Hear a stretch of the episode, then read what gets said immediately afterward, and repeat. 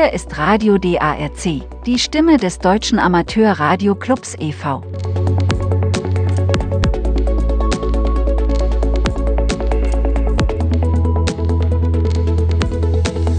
Wir senden unser Hauptprogramm sonntags ab 11 Uhr Lokalzeit auf den drei fröhlichen Kurzwellen 6070, 6055 und 9670 Kilohertz für europäische Zielgebiete. Schalten Sie ein und prüfen Sie die besten Empfangsfrequenz für Ihren Standort. Wir wünschen unseren Hörerinnen und Hörern in ganz Europa gute Unterhaltung mit Meldungen und Berichten aus der Welt der Funktechnik sowie störungsfreien Empfang.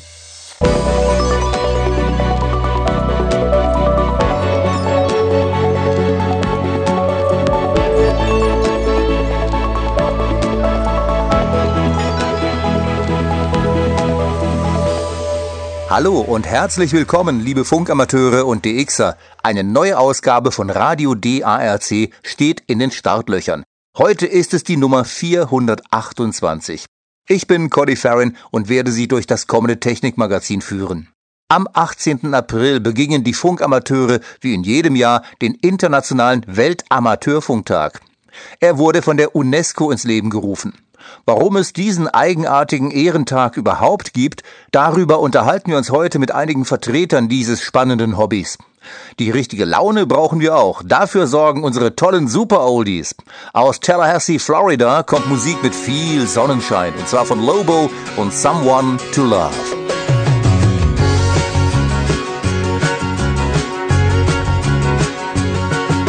Another one of those nights. The rain is falling outside. You wanna be with someone special. You wanna get away and hide. You feel all depressed and lonely, like the rain on the roof above.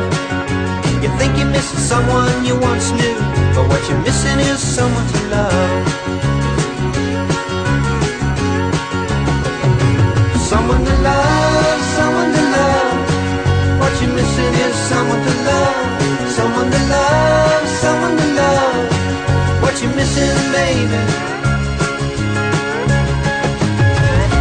Is someone to love.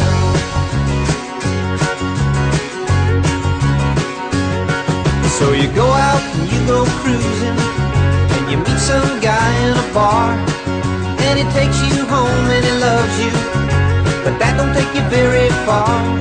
Cause when the thrill is gone, you get restless, so you take your things and go on home.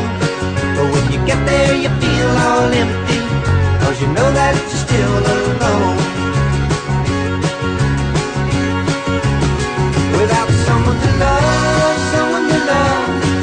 What you're missing is someone to love, someone to love, someone to love. What you're missing now, what you're missing, baby, is someone to love.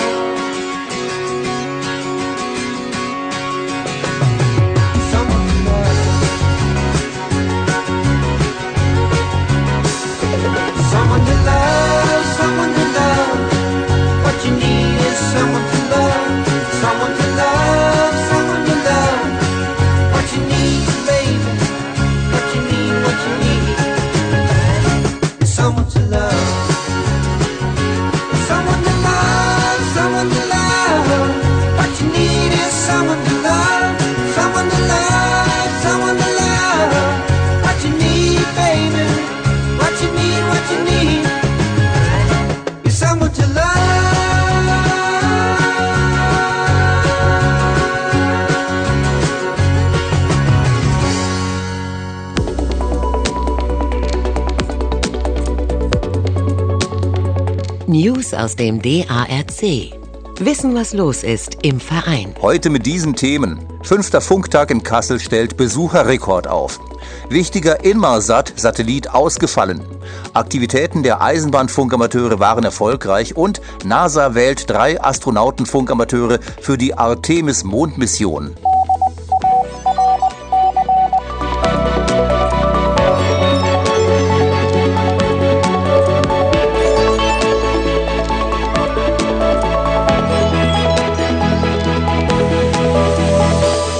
Nach dreijähriger pandemiebedingter Pause war es endlich wieder soweit. Am Samstag, dem 15. April 2023, fand zum fünften Mal der große Funktag in Kassel statt. Der DARC Verlag als Veranstalter konnte sich über eine neue Rekordmarke von 2600 Besuchern aus dem gesamten Gebiet Deutschlands und dem angrenzenden Ausland freuen. Die Funkmesse in der Mitte Deutschlands bot den Besuchern über 100 Flohmarkt und rund 60 kommerzielle und ideelle Aussteller.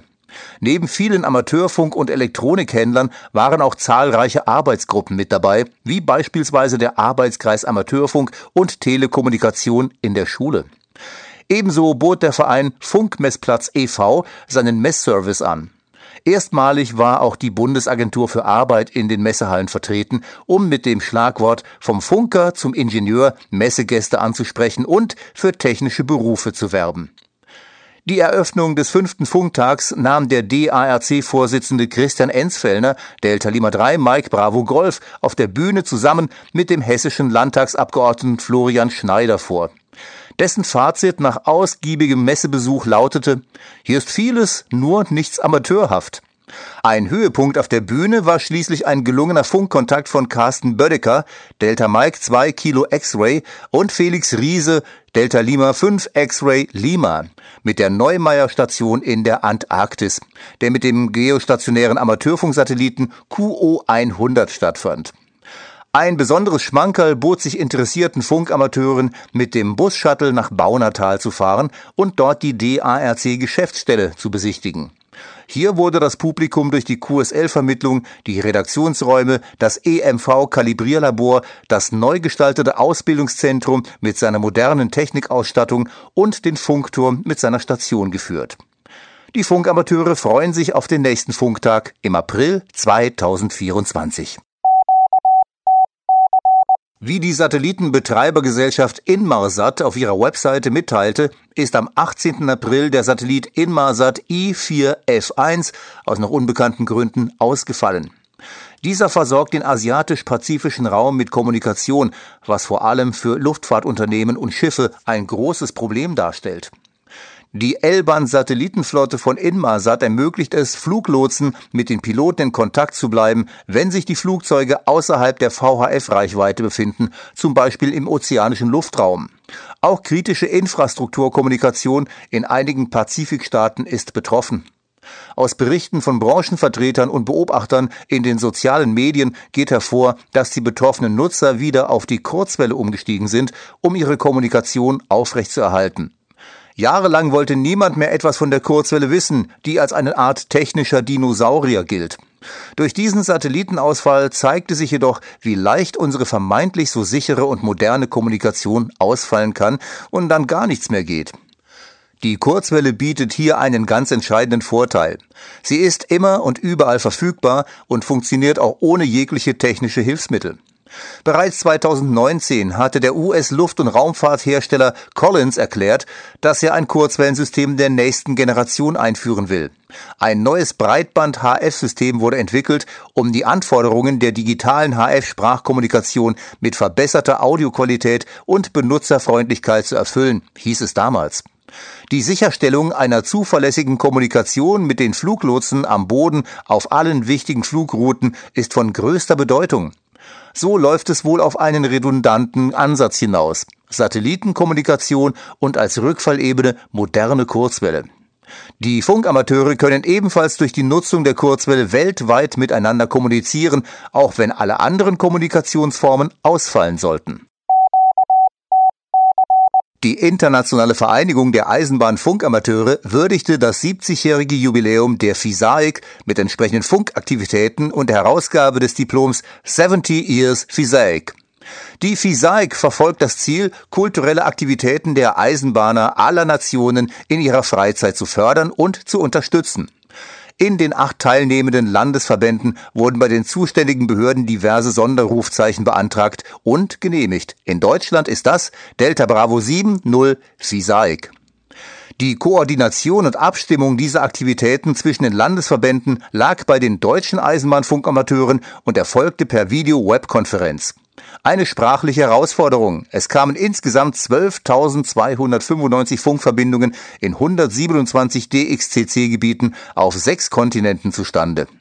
Alles in allem betrachtet war diese Aktivität der Eisenbahnfunkamateure unter dem Motto Freundschaft ohne Grenzen zum 70-jährigen Bestehen der FISAIC recht erfolgreich. Auf der Webseite www.eva-dl.de und www.firac.de kann man sich allumfassend über die Freizeitgruppe der Eisenbahnfunkamateure informieren. Die NASA und die kanadische Raumfahrtagentur CSA haben die vier Astronauten bekannt gegeben, die im Rahmen der Artemis 2 Mission den Mond umrunden werden. Drei davon sind lizenzierte Funkamateure. Es handelt sich um die erste bemannte Mission auf dem Weg der NASA zu einer langfristigen Präsenz auf dem Mond. Die Behörden gaben die ausgewählten Besatzungsmitglieder am 3. April während einer Veranstaltung auf dem Ellington Field in der Nähe des Johnson Space Centers der NASA in Houston, Texas bekannt. Die Besatzung ist wie folgt besetzt. Commander Reed Wiseman, Kilo Foxtrot 5 Lima Kilo Tango. Pilot Victor Glover, Kilo India 5 Bravo Kilo Charlie. Missionsspezialistin Christina Hammock-Koch und Missionsspezialist Jeremy Hansen, Kilo Foxtrot 5 Lima Kilo Uniform. Sie werden als Team zusammenarbeiten, um während des Flugtests eine Reihe von ehrgeizigen Demonstrationen vorzunehmen. Der Artemis-2-Flug ist für November 2024 geplant und ist für etwa zehn Tage umgesetzt. Das waren unsere heutigen Meldungen aus der Funkwelt für Sie. Kennen Sie Giorgio Moroder aus Südtirol? Er ist der Neffe von Schauspiel- und Bergsteigerlegende Louis Trenker. Durch seinen gemeinsam mit Donna Summer und Pete Bellotti in den 1970er Jahren in München am Synthesizer komponierten Eurodisco-Sound gilt er als wegweisender Pionier der elektronischen Tanzmusik. Aber auch bekannte Titel für Pop- und Schlagerstars stammen aus seiner Feder, wie Arizona Man von Mary Rose. Aber hier ist das Original von Giorgio Moroder.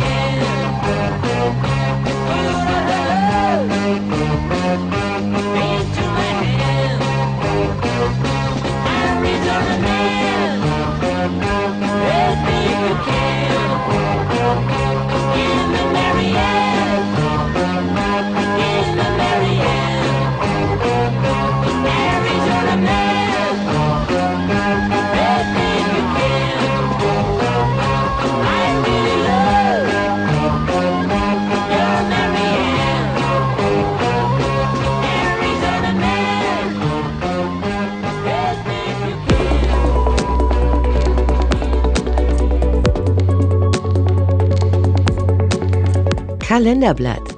Aktuelle Veranstaltungshinweise für Funkamateure.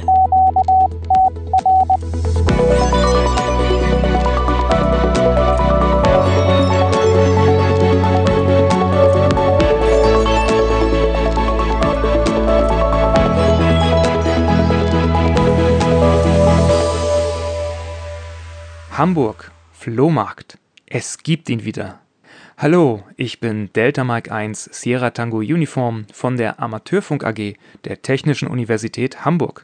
Die lange Pause ist vorbei. Wir veranstalten zusammen mit dem Ortsverband Echo 07 wieder unseren beliebten Amateurfunkflohmarkt. Zuletzt trafen sich Verkäufer, Händler und Interessierte zwischen Weihnachten und Silvester.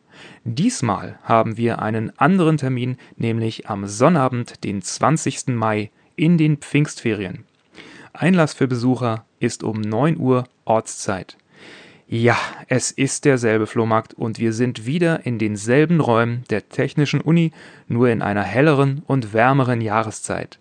Interesse geweckt? Die Details gibt es nachzulesen auf www.amateurfunk-harburg.de. Rechts im Menü reinklicken unter AFO Flohmarkt, dort kann man auch die Tische buchen. Und die Website wiederhole ich gleich nochmal zum Mitschreiben. In der Vergangenheit war unser Flohmarkt gut besucht und es wurde viel gestöbert. Es gab Altes, Neues, Interessantes, Exotisches zu finden, sowie das ein oder andere Fachgespräch. Und jetzt noch einmal die Daten zusammengefasst. Amateurfunk-Flohmarkt in Hamburg im südlichen Stadtteil Harburg am 20. Mai 2023 Einlass um 9 Uhr mitteleuropäische Sommerzeit. Genauer Ort Technische Universität Hamburg, Gebäude A oder Gebäude Alpha am Schwarzenberg Campus 1. In der Umgebung sind die Parkplätze sehr begrenzt. Wir empfehlen die Anreise mit Bus und Bahn. Der Bus Nummer 142 hält direkt vor der Haustür an der Haltestelle Kasernenstraße, TU Hamburg. Und hier noch einmal die Website zum Mitschreiben www.amateurfunk-harburg.de. Das ist www.amateurfunk-harburg.de. Bis zum 20. Mai 73 Delta Mike 1 Sierra Tango Uniform. DARC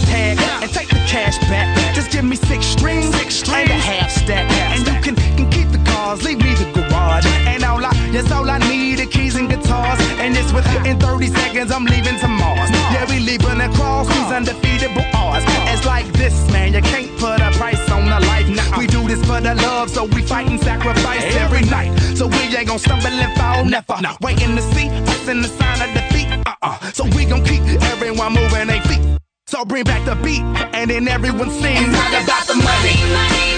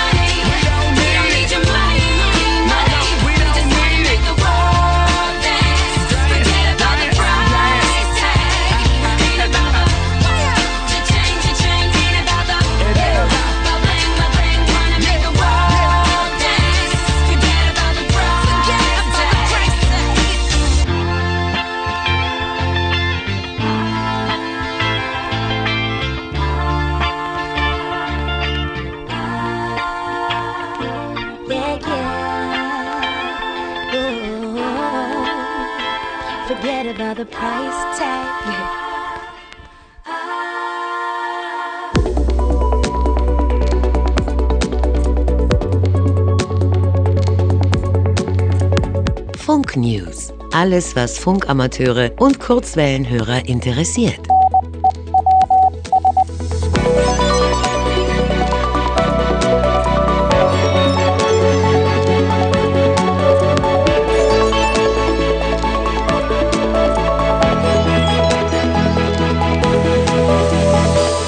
Man mag es kaum glauben, aber die Funkamateure haben einen offiziellen Ehrentag der UNESCO.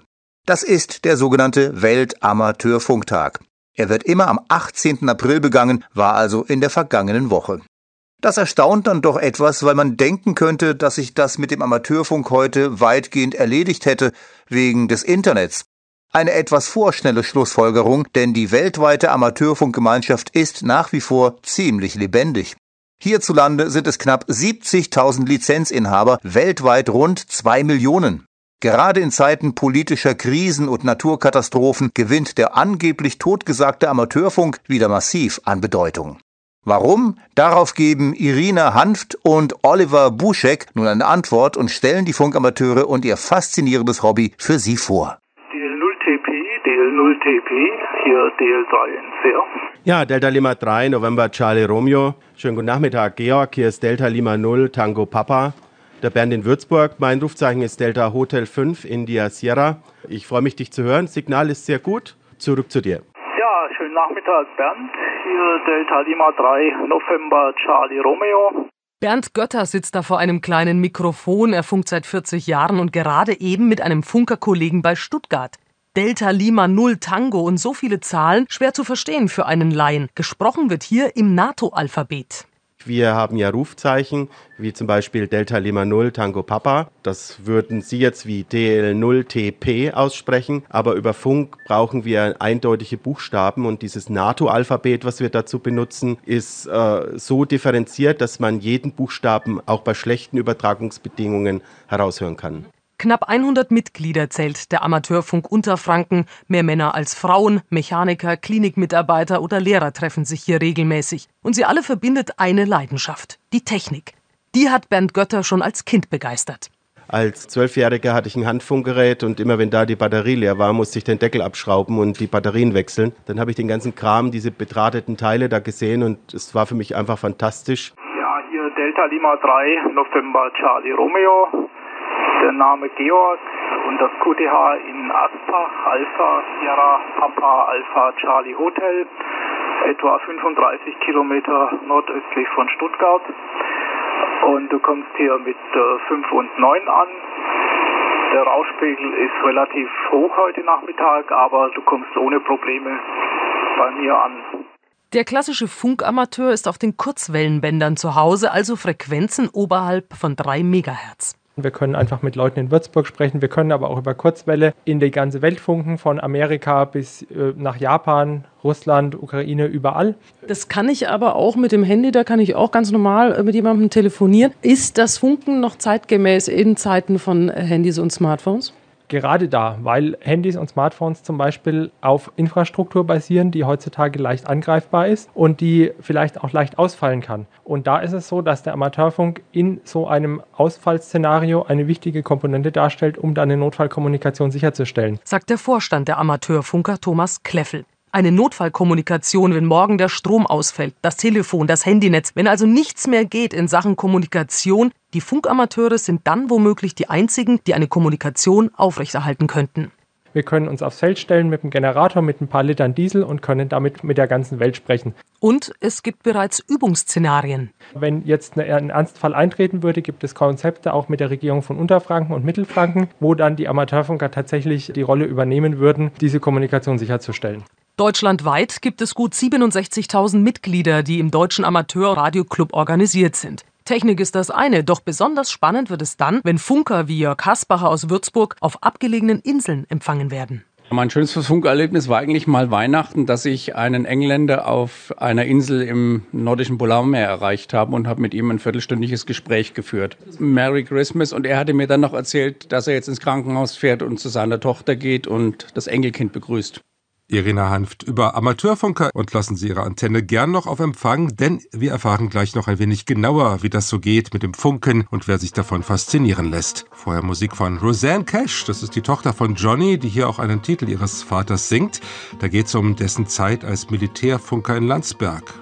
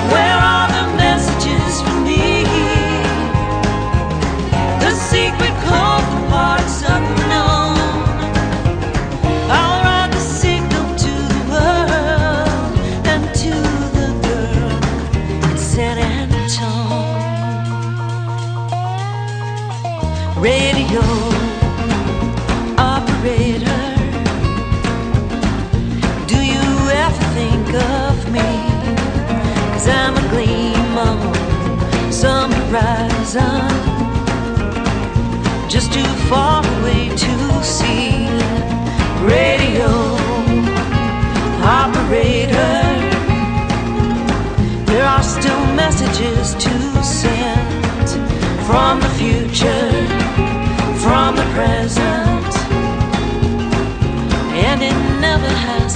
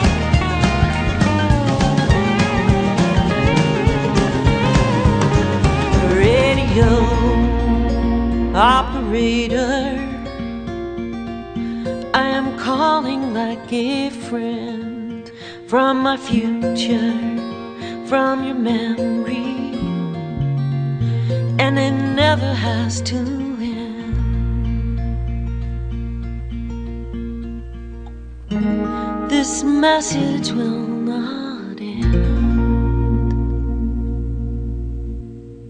Um diese Welt der Amateurfunker, die vielen von uns doch erfremd sein dürfte, noch ein bisschen besser kennenzulernen, bin ich verbunden mit Bernd Götter.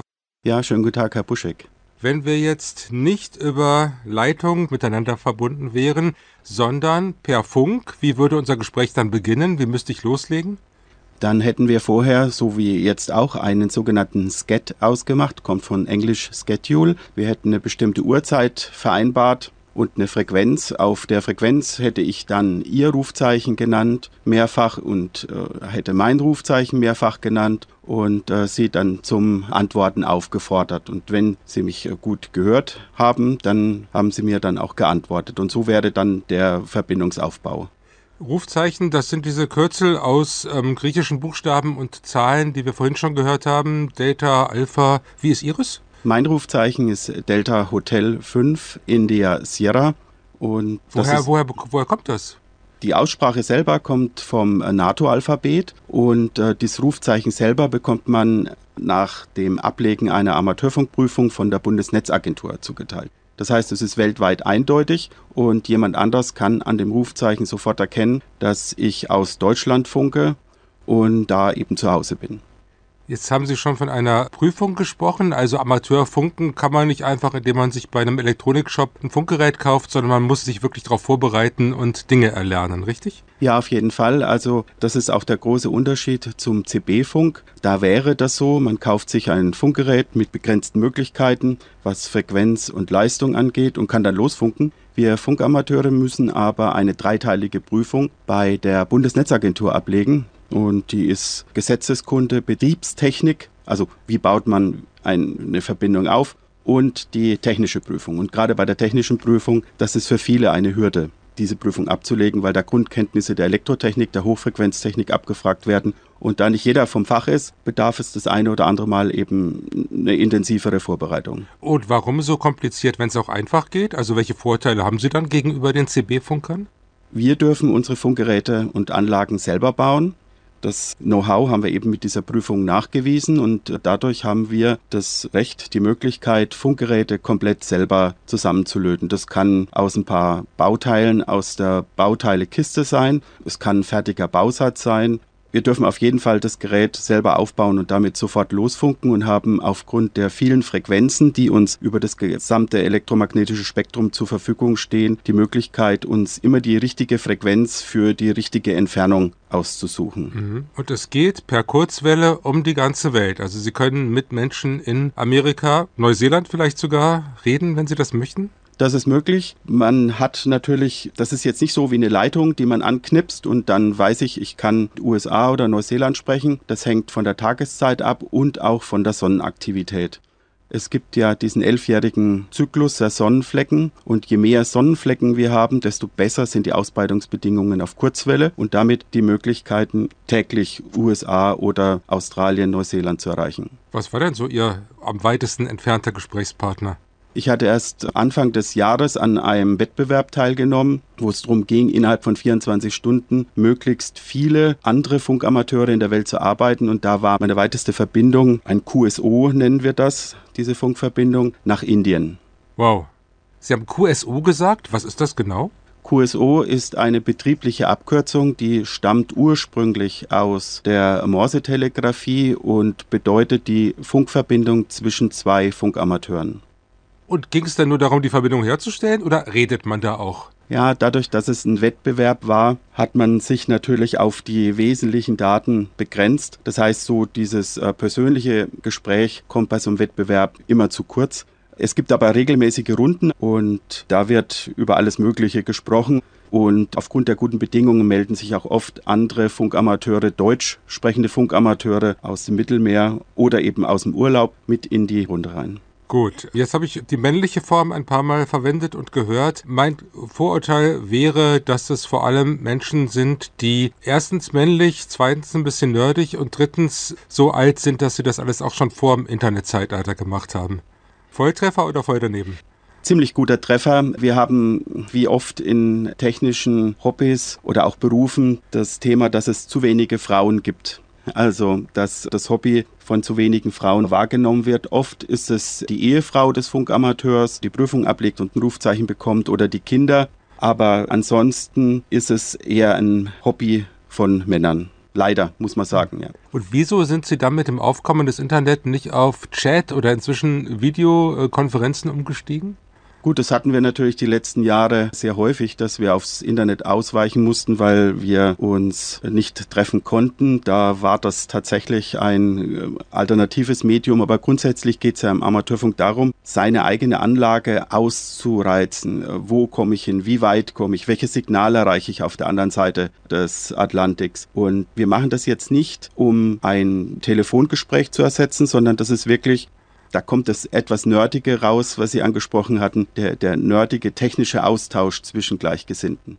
Das ist das eine. Nun haben wir aber vorhin im Beitrag auch schon gehört, dass der Amateurfunk tatsächlich auch einen sehr praktischen Nutzen in Krisenzeiten haben könnte. Dass also, wenn das Internet durch Stromausfall, Angriff einer künstlichen Intelligenz, Cyberwar, was immer man sich da so ausdenken mag, wenn das Internet mal nicht funktioniert, der Amateurfunk ist noch da.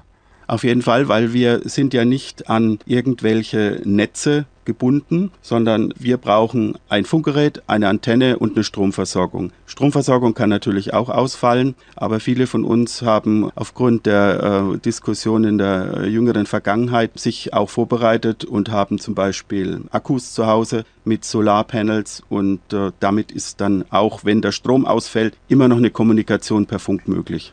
Und wir alle, die wir kein Funkgerät haben, sind aufgeschmissen oder können wir irgendwie einsteigen in ihre Welt? Ja, da gibt es spezielle Konzepte, die vom Deutschen Amateurradioclub und dem Notfunkreferat erarbeitet wurden. Und das sieht vor, dass sich Funkamateure dann in irgendeiner Form in ihrer Umgebung zu erkennen geben und dann eine Kommunikation ermöglichen. Gut, also dann halten wir im Krisenfall, der hoffentlich nie eintreten wird, Ausschau nach Funkamateuren. Vielen Dank fürs Gespräch, würde ich jetzt im Radio sagen. Was, was sage ich unter Funkern? Genau das Gleiche. Ich bedanke mich bei Ihnen für das Gespräch, für den netten Austausch. Und äh, es kommt dann immer noch dazu, ich freue mich auf die nächste Verbindung und das nächste QSO. Over and out. Sagt man das noch? Nein, das sagt Na, man nein, äh, man verabschiedet sich mit der Zahl 73 und das heißt äh, viele Grüße. Okay, 73. D-A-R-C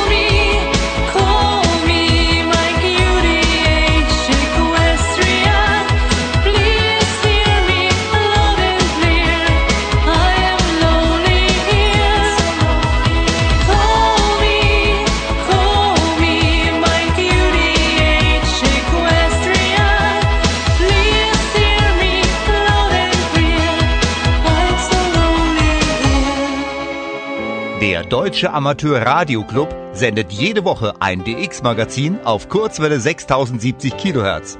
DX-Meldungen, Technik und aktuelle Berichte aus der Funkwelt. Schalten Sie ein. Infos unter www.darc.de.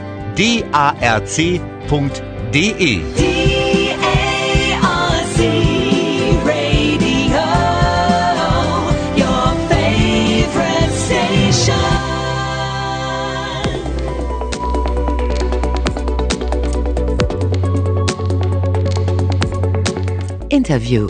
Exklusiv bei Radio DARC.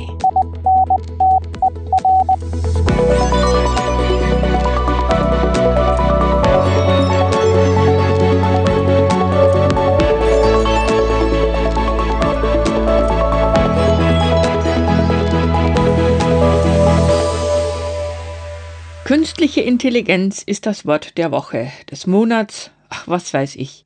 Jeder redet darüber, jeder schreibt darüber, egal wo. Auch wir bei Radio DARC nutzen mittlerweile künstliche Intelligenz beim Erstellen unserer Beiträge. Und zwar zum Recherchieren von Informationen. Aber Sie können uns glauben, die Auswahl, die Bewertung und auch die Zusammenstellung unserer Programme, das machen hier immer noch Menschen. Das macht unser Chefredakteur Rainer Englert. Aber wie lange noch? Das amerikanische Unternehmen Futuri aus Cleveland, Ohio, hat nämlich eine neue KI-Software namens RadioGPT an den Start gebracht, die Rundfunkstationen unterstützen soll. Soll heißen, die künstliche Intelligenz spricht Nachrichten, erstellt inhaltliche Beiträge und wählt dann die passende Musik dazu aus. Das verspricht eine ganz neue Art des Radios, nämlich vollautomatisiert. Kann das der Weg der Zukunft sein? Können dadurch schon bald wir Moderatoren ersetzt werden? Ich bespreche das mit dem Digitalexperten Rainer Weissert aus Pforzheim. Er ist Unternehmensberater in Pforzheim und beschäftigt sich beruflich mit digitaler Transformation, KI, Motivation und Unternehmensführung.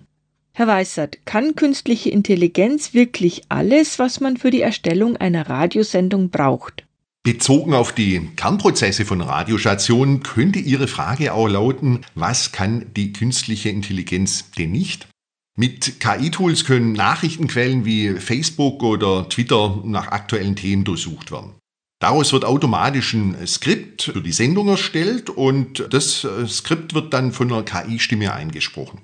Musik wird passend zum Ambiente der Sendung ausgewählt oder die KI komponiert und spielt die Musik denn auch gleich selbst. Das hört sich ja hochinteressant an, aber wo liegen da die Grenzen? Die liegen genau da, wo KI immer an ihre Grenzen stößt. KI kann nicht die menschliche Emotion oder Kreativität, die Sie hier bei der Moderation der Sendung zeigen, aufbringen. Das System könnte fehlerhafte oder unpassende Aussagen tätigen, falls die KI nicht überwacht wird. Dazu hin können rechtliche oder ethische Probleme entstehen, wenn die KI selbsttätig so vor sich hin moderiert. Also, so ganz ohne menschliches Zutun scheint es dann wohl doch nicht zu gehen mit vollautomatischen Radiosendungen. Ja, der Mensch muss hier unbedingt eingreifen. Denn wer ist denn verantwortlich, wenn die KI einen Fehler macht oder einen Schaden verursacht? Wie kann man Privatsphäre und Daten schützen? Und wie kann man vermeiden, dass KI diskriminiert oder auch manipuliert? Das sind alles Fragen, die der Mensch beantworten muss. Denn Technologie war noch nie dazu geeignet, sich selbst zu begrenzen oder einzugrenzen. Okay, der Einsatz von KI scheint doch an Grenzen zu stoßen. Als Experte für dieses Fachgebiet, was meinen Sie, in welchen Branchen sind menschliche Fähigkeiten nach wie vor unersetzbar? Ich habe mal eine KI direkt befragt, welche Branchen von beispielsweise ChatGPT am wenigsten betroffen sein werden. Und die Antwort lautete, im Gesundheitswesen, also Ärzte oder Pflegeberufe, Pflegekräfte, im Kreativbereich bei Schauspielern und Live-Musikern, dann Lehrer und in handwerklichen Berufen. Zum Abschluss merkte dann die KI aber auch nur an, dass äh, sich die Auswirkungen von ChatGPT kurzfristig noch ändern können. Also sind noch viele Auswirkungen auf andere Berufe denkbar. Sie sagen, künstliche Intelligenz wird unsere Berufswelt, wie wir sie heute kennen, komplett verändern. Viele Berufe wird es bald nicht mehr geben. Ist das nicht ein Horrorszenario? Ich möchte es mal so sagen. Das Wichtigste ist Flexibilität. Wir befinden uns jetzt in der Phase der Automatisierung von Wissensarbeit, wie zu Beginn der Industrialisierung in den Fabriken damals. Äh, nach einer Studie sind 70 Prozent der Berufe im Jahr 2030 heute noch gar nicht erfunden. Wir erleben also einiges an Veränderungen und nicht nur Radiomoderatoren werden eine spannende Zukunft haben. Na gut, wir werden sehen, was künstliche Intelligenz im Radiobereich wirklich in Zukunft bedeutet. Vielen Dank für Ihre Einschätzung. Ja, wir machen Radio DAC noch ganz ohne Vollautomatik und alles von Hand. Aber können wir es wissen, was die Zukunft bringt? How will I know ist da die Frage und die beantwortet uns nun musikalisch Jessica Volker aus Schweden. Sie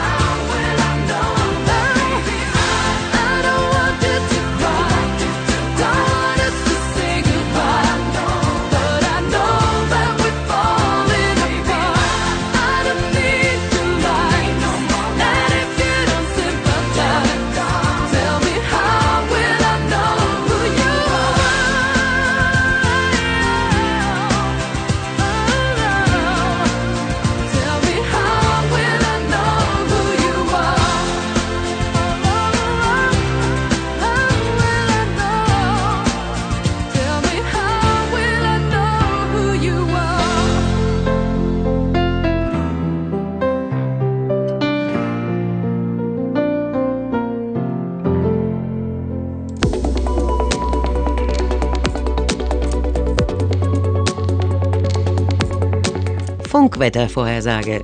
Einschätzung der Wellenausbreitung für die nächsten Tage.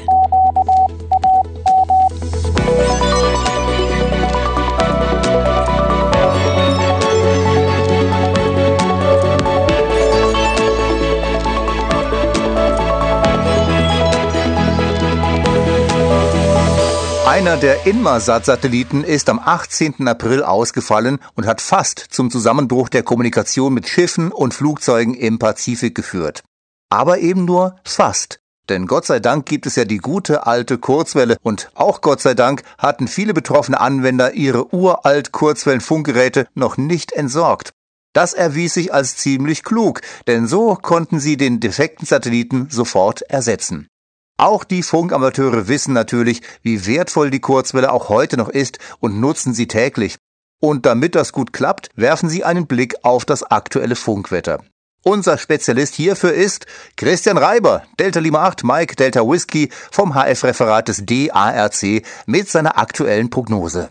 Und diese gute alte Kurzwelle ist derzeit gut in Form, denn die Ionosphäre wird von der Sonne fortwährend mit einer Menge Energie in Form von Strahlung im fernen Ultraviolett und weichen Röntgenbereich versorgt.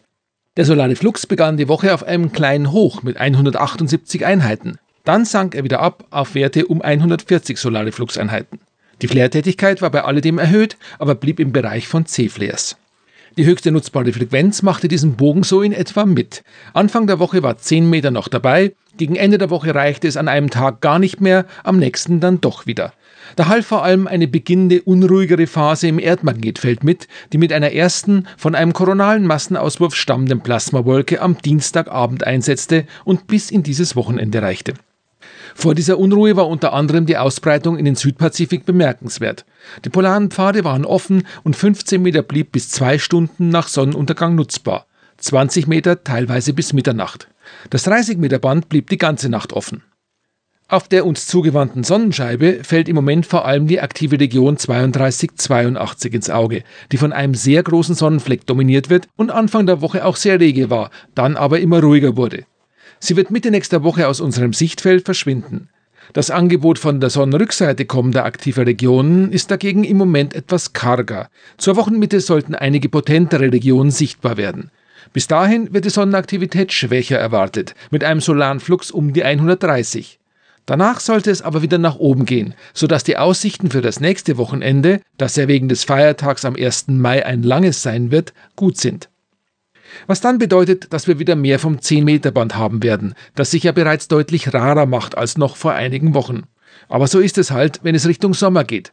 Dafür liegt nachts die Grenzfrequenz höher. Das 30-Meter-Band wird jetzt immer sicherer auch tief in der Nacht noch nutzbar bleiben und 20 Meter hält nach dem Sonnenuntergang noch drei, vier oder noch mehr Stunden durch. Nach dem Abklingen der magnetischen Unruhe sieht es Anfang der Woche erneut nach ein paar ruhigeren Tagen im Erdmagnetfeld aus. Das ist gut für die Bedingungen Richtung amerikanische Westküste, Pazifik und Fernost, weil diese Pfade ja stets recht hohe Breiten durchlaufen. Mit wieder anziehender Sonnenaktivität wird dann aber das Flare-Risiko wieder etwas ansteigen und damit spätestens gegen Ende der Woche auch das Erdmagnetfeld wohl wieder etwas hibbeliger werden. Und passend zu dieser Sendung sei noch ergänzt, dass dieser Funkwetterbericht auf die alte Weise produziert wurde, mit echten Menschen und ohne Texte, die entworfen wurden von einer künstlichen Intelli Intelli Intelli Telli Telli Telli Telli Telli Telli Hänschen klein, funkt allein in die weite Welt hinein. Good DX.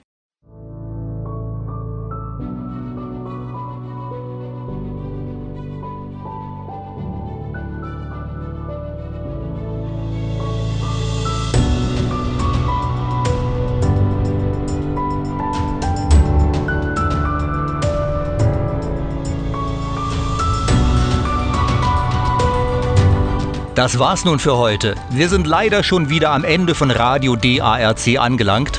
Die Sendung der vergangenen Stunde war ein Programmbeitrag des gemeinnützigen Deutschen Amateurradioclubs e.V. im Rahmen der Sendefolgen unserer Übernahmepartner. Redaktion und Musikauswahl hatte Rainer Englert, Delta Foxtrot 2 November Uniform. Wir hoffen, die Sendung hat Spaß gemacht. Wenn ja, sagen Sie es doch einfach weiter. Wenn Sie wollen, hören wir uns nächste Woche wieder. Gleiche Zeit, gleiche Frequenz.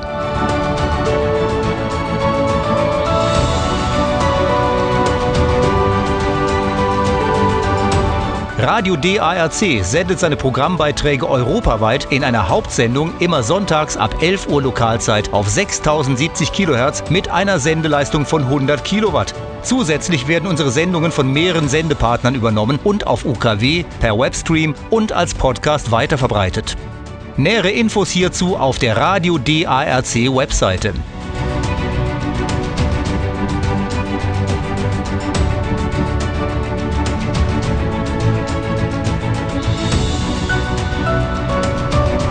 Für Empfangsberichte erhalten Sie auf Wunsch gerne eine QSL-Karte. Schreiben Sie uns einfach eine E-Mail an radio.darc.de. Nochmal radio.darc.de. Das Redaktionsteam freut sich auf Rückmeldungen unter radio.darc.de oder auf Facebook unter DARC-EV.